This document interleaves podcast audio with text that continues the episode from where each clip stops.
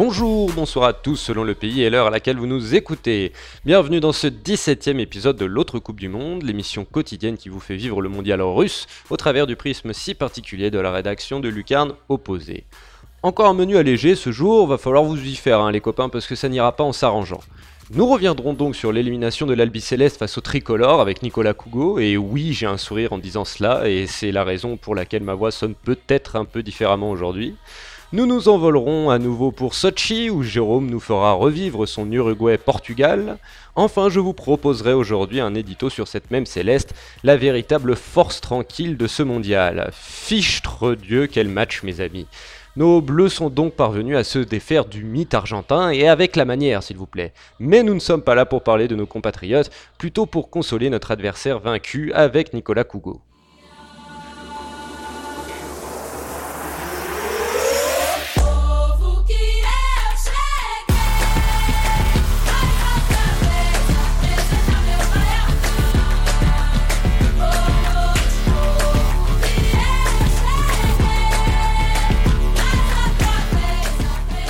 Bonjour Nicolas, comment vas-tu? Salut Simon, bah écoute, euh, c'est ma dernière, donc euh, ça va et ça va moyen, mais bon après ça va parce que les Bleus ont gagné, mais, mais voilà, un peu triste de, de, tirer ma révérence aujourd'hui. Et oui, les Bleus ont gagné et quel match, un hein. partidazo comme on dit en Amérique latine, euh, un espèce de 4-3 complètement fou où la France ouvert le score, l'Argentine a renversé la vapeur, puis les, les Bleus sont revenus dedans.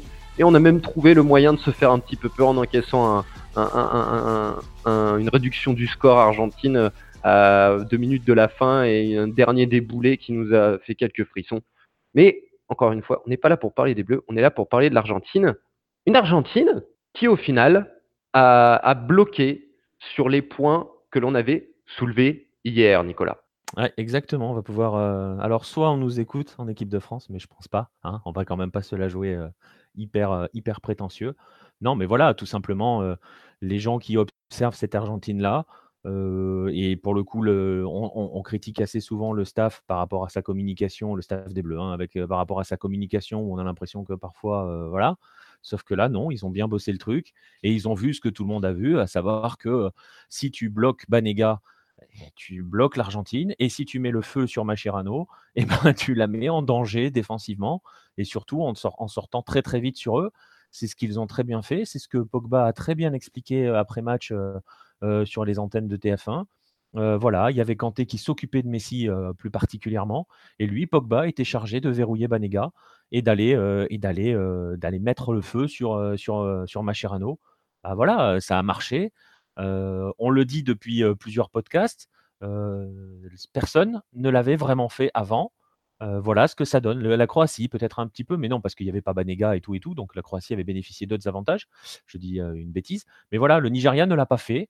Et la France l'a très, très bien fait. Et il faut dire que voilà, la, France a exposé au grand jour les failles argentines que j'ai presque envie de dire tout le monde connaissait. Les failles argentines, les failles de son entraîneur un petit peu et de son équipe bien sûr, mais aussi celles de, son entraîneur, de Jorge Sampaoli. Euh, la question que tout le monde se pose, on le sait, il a été appelé en pompier de secours à quelques matchs de la fin de la phase de qualification pour sauver euh, l'Argentine d'un déjà euh, un déjà drame qui, qui aurait été la non-qualification pour la Coupe du Monde. Il a réussi ce, cette mission-là, avec euh, voilà, des choses plus ou moins contestables, on ne reviendra pas là-dessus. Comment s'inscrit le futur euh, de l'Albi Céleste et du coup de Jorge Sampaoli? C'est une bonne question. Le futur, il s'inscrit, euh, si on s'en tient à ses déclarations de conférence de presse, déjà pour lui, le score et le résultat du jour, et j'ai presque envie de dire la manière du jour, ne constituent pas un échec. Bon, très bien. Et surtout, il n'a pas prévu, en tout cas, il n'a pas l'intention de de poser sa démission. on sait très bien ce que ça veut dire. On sait qu'il y a une question de gros sous parce que, le licenciement de Sampaoli, vu le contrat qu'il a, qui court jusqu'à Qatar 2022 quand même, il faut le rappeler, il y a beaucoup d'argent en jeu et quand on se souvient de la manière dont Sampaoli a été débarqué au Chili et du combat juridique qui s'en est suivi et des histoires d'argent qui s'en sont suivies, je souhaite bon courage à la Fédération argentine pour se séparer de Sampaoli de manière, euh, à ce que ça lui coûte le minimum. Vraiment, bon courage parce que le Chili a eu et a encore un petit peu de mal à s'en remettre du départ de Sampaoli et je parle juste du point de vue financier. Mmh, tout à fait. Mais alors, euh, du coup, euh, si, ce, si euh, l'AFA en vient aux, mains avec, enfin, en main, on vient aux, avocats, avec, avec Jorge Sampaoli, quelle est la suite là? On a, on a une sorte, on a un peu une sensation presque, on ne sait pas du coup le, sort de Sampaoli, mais si Sampaoli s'en va, on a vraiment une sensation d'Argentine à zéro. Mais on est à année zéro. On l'a dit plusieurs fois sur ce podcast, on l'a dit, on l'a écrit, je, je, je l'ai écrit quand je faisais les guides sur l'Argentine, je l'ai encore écrit aujourd'hui avant le match de l'équipe de France. Tu as utilisé le terme bateau fantôme hein, sur un podcast précédent. On savait que le jour où ça allait s'arrêter pour cette Argentine-là, derrière, c'était le néant. Il n'y a rien qui, rien n'augure de bon pour l'avenir proche de l'Argentine. Alors on va nous dire oui, mais il y a des super joueurs, il y a des Icardi, il y a des Dybala, etc., etc. D'accord, il y a quelques super joueurs. Il y avait déjà des super joueurs hein, individuellement dans cette équipe. Euh, on va pas reprendre le débat sur quelle Argentine est la plus forte dans l'histoire, mais vraiment cette génération-là avait des joueurs de grand talent. Euh, le fait est qu'il n'y a, pas, a pas eu de travail. Il n'y a pas de travail sur les bases. Il n'y a pas de travail à la fédération suffisamment stable. Si Sampaoli doit être débarqué, je ne vois pas qui, euh, pour reprendre Molière, euh, qui euh, va aller faire quelque chose dans cette galère, parce que c'est une galère. Il y a tout à reconstruire. il va y avoir une Copa América l'année prochaine en plus, donc on sait très bien que si quelqu'un arrive pour reconstruire et qu'il se plante à la Copa América, eh ben, il va sauter. Donc ça repartira à zéro. Franchement, je suis extrêmement pessimiste, mais ça fait plusieurs années qu'on est extrêmement pessimiste. Je rappelle que le dernier titre chez les moins de 20 ans, de l'Argentine, c'est cette génération-là qu'on a vue aujourd'hui sur le terrain. Depuis, il n'y a plus rien. Et je rappelle donc que chez les moins de 20 ans, l'Argentine, c'est le pays le plus titré au niveau mondial. Depuis cette génération qui va plus ou moins partir pour la plupart, il n'y a plus de titres pour l'Argentine. Donc, c'est des questions que l'Argentine ne se pose pas. Il n'y a pas de travail de formation, il n'y a pas d'organisation générale. Très franchement, on est, tu l'as dit, on est parti sur l'an zéro du foot argentin qui sera à la tête de la sélection A, qui seront à la tête des autres sélections, parce que tout est plus ou moins lié, eh bien, on va le voir dans les semaines à venir. Mais effectivement, c'est euh, inquiétant sur le court terme et aussi sur le long terme, parce que ça va demander du temps. Très bien. C'est dans le Tartuffe, non, euh, le coup de la galère? C'est Scapin, non? C'est Scapin. Les fourberies de Scapin, bien sûr, c'est Monsieur Scapin qui arrive avec les galères. Ce n'est pas le sujet. Euh, petite digression. Comment Oui, pour terminer ce, point sur l'Argentine, ce débrief sur le majeur Argentine, bien évidemment, qu'est-ce que dit à chaud la presse argentine et les réseaux sociaux argentins d'ailleurs de cette élimination Écoute, tu vas avoir un, tu as un petit peu de tout hein, au niveau des réseaux sociaux. Bon, ça c'est toujours, euh, hein, c'est toujours euh, pareil, c'est-à-dire que tu as des réactions plus ou moins disproportionnées.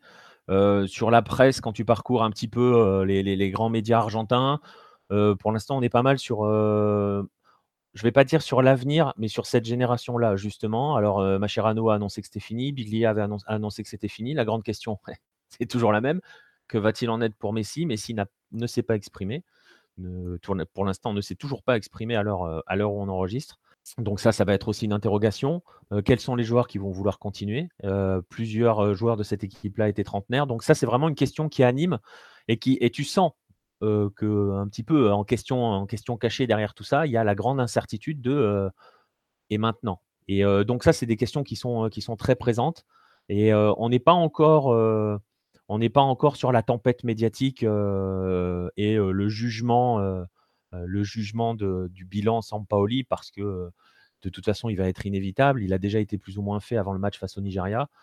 Et on va y avoir encore droit parce que cet après-midi, on a eu encore des choix de Sampaoli absolument, absolument incohérents. Voilà, il faut dire les choses comme elles sont. Donc là, il va y avoir une tempête. Mais là, pour l'instant, les premières réactions, c'est bon, voilà, le cauchemar, la fin. Et c'est vraiment, voilà, ce qui pointe, c'est une grande tristesse dans le sens mm. ils sentent que quelque chose est, que quelque chose est fini. Mm, mm. Oui, bah on en revient à cette histoire euh, d'année zéro. Argentine, année zéro. Au final, on en revient un peu à ça. Bah écoute, merci beaucoup, Nicolas. Euh, en effet, c'était ta dernière en temps euh, que, que, spécialiste d'équipe dans, dans, ces podcasts, puisque l'Argentine est partie, le Panama est parti. bah écoute, merci beaucoup. Mais on te retrouve on te retrouvera de temps en temps, hein, pas aujourd'hui, mais d'autres fois, euh, avec des petites histoires de jour, toujours aussi passionnantes et croustillantes. Merci beaucoup, Nicolas. Merci à toi Simon, à la prochaine. De l'autre côté de la Plata, autant vous dire que l'on n'entend pas vraiment le même son de cloche. C'est pourtant dans le Caucase que nous nous rendons pour retrouver notre Jérôme Le Signe et ses Uruguayens, pour qui la campagne de Russie continue.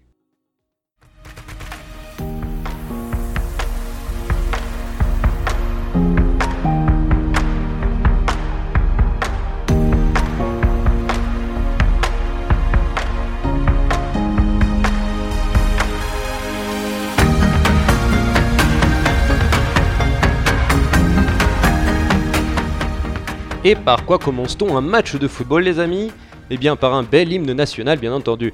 Et on ne se lasse pas du Orientales la Patria o la Tumba.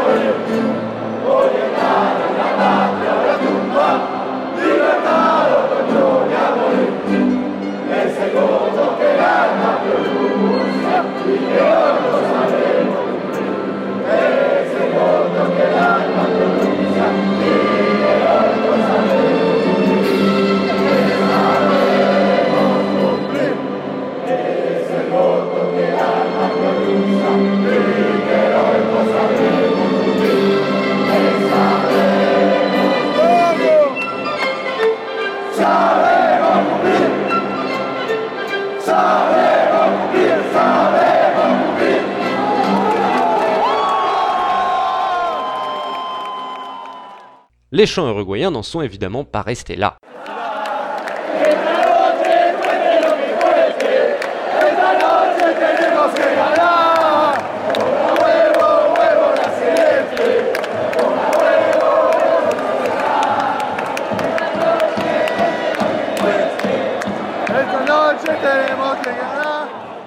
Au bout du compte, l'Uruguay composte placidement son ticket pour l'écart de buts à 1. Le buteur,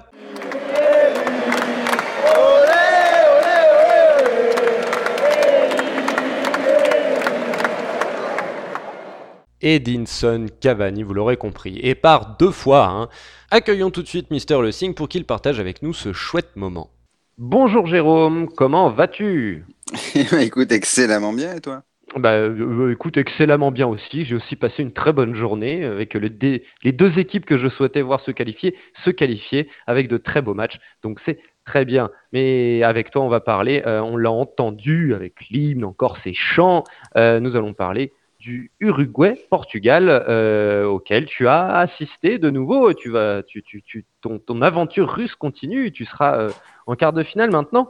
Euh, mais là, on parle de, de ce huitième contre le Portugal. Quelle était l'ambiance dans le stade avec les portugais à Sochi eh ben, L'ambiance était très bonne, hein, euh, comme d'habitude, avec euh, bah, quelques détails un petit peu euh, spectaculaires, entre guillemets, puisque le stade est pour, à une trentaine de kilomètres de la ville, donc c'est toute une aventure pour y aller. Ça ne plaira pas à ceux qui aiment les stades de centre-ville, euh, bah, comme moi, hein, tout simplement aussi. Euh, mais le stade est extrêmement loin euh, de la ville.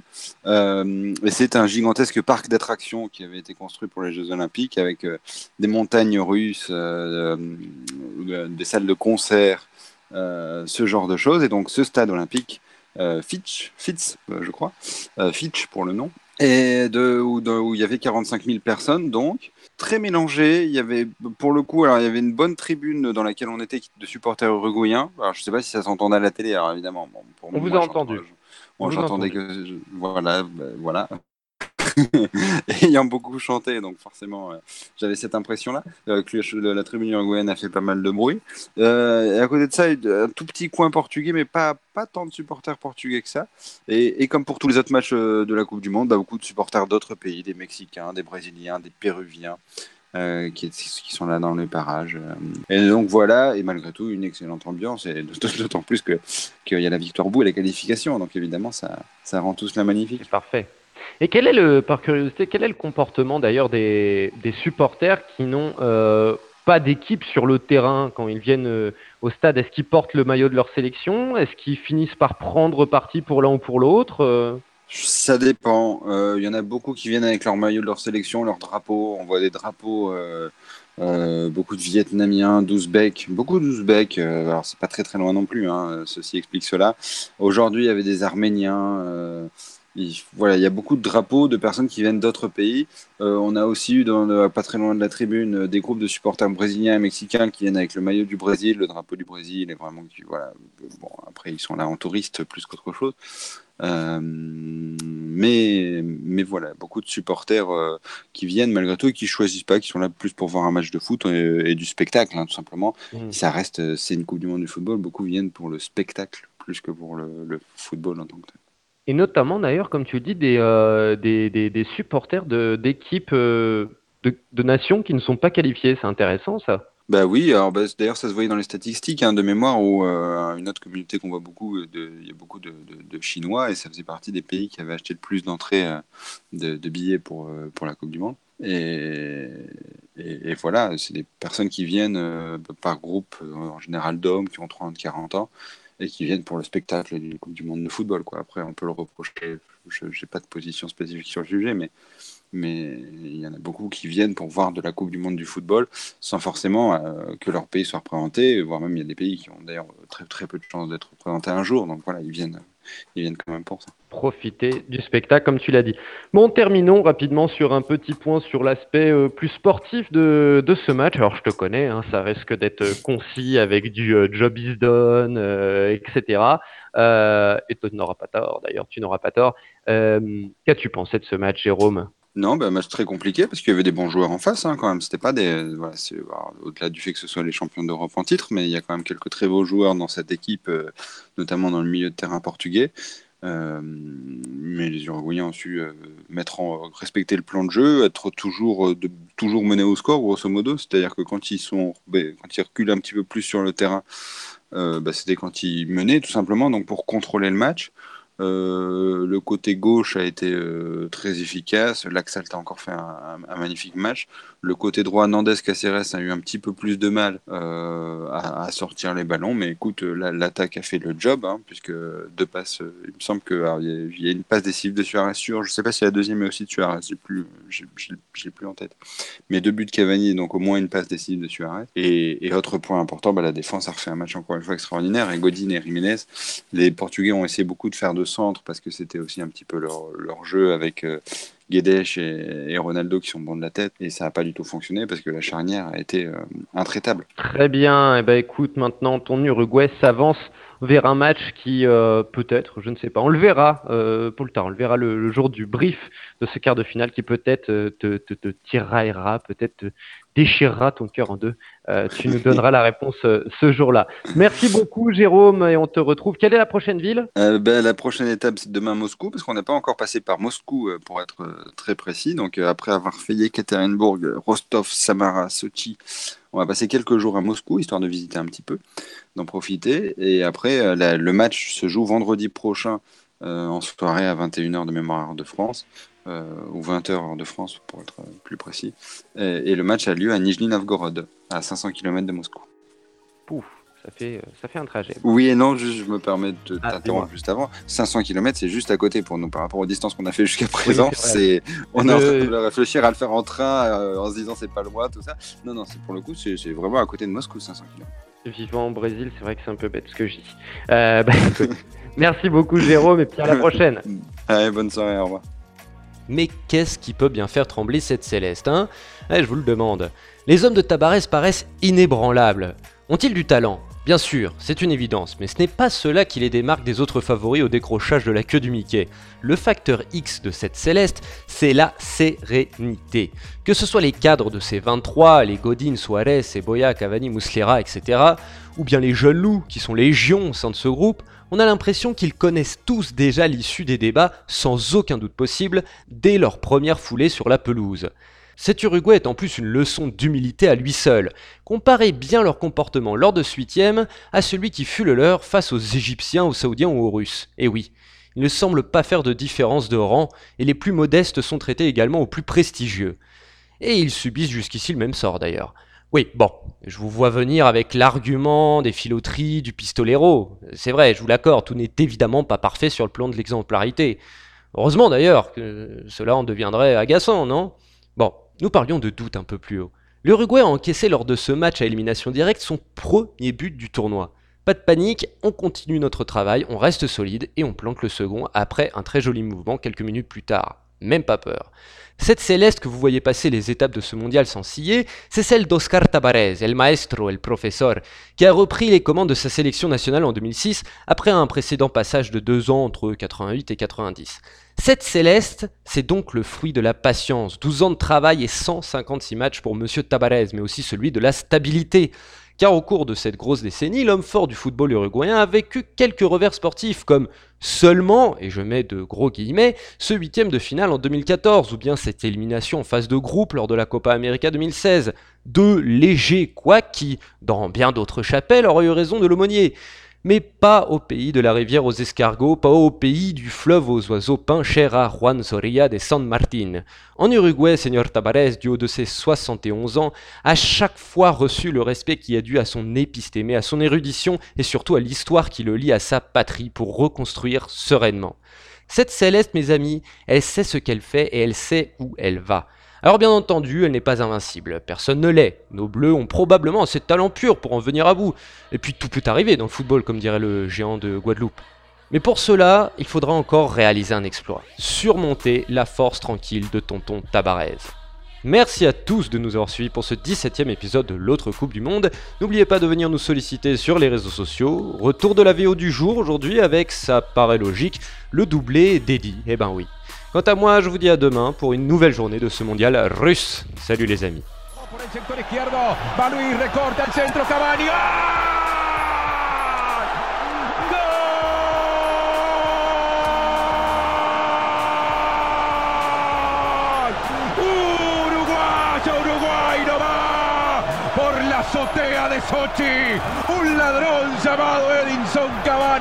Hola, mis alto. Maquia Dios de Suárez para Cavani. Lo mejor de nosotros. Y otro naranjazo de exportación. Atacaba Portugal. Gol de Uruguay. Siete del primer tiempo. Uruguay 1. Portugal 0. Edinson Cavani. Cancha arriba, la abre. La tiró por la izquierda. Se mete Cavani de primera. ¡Gol!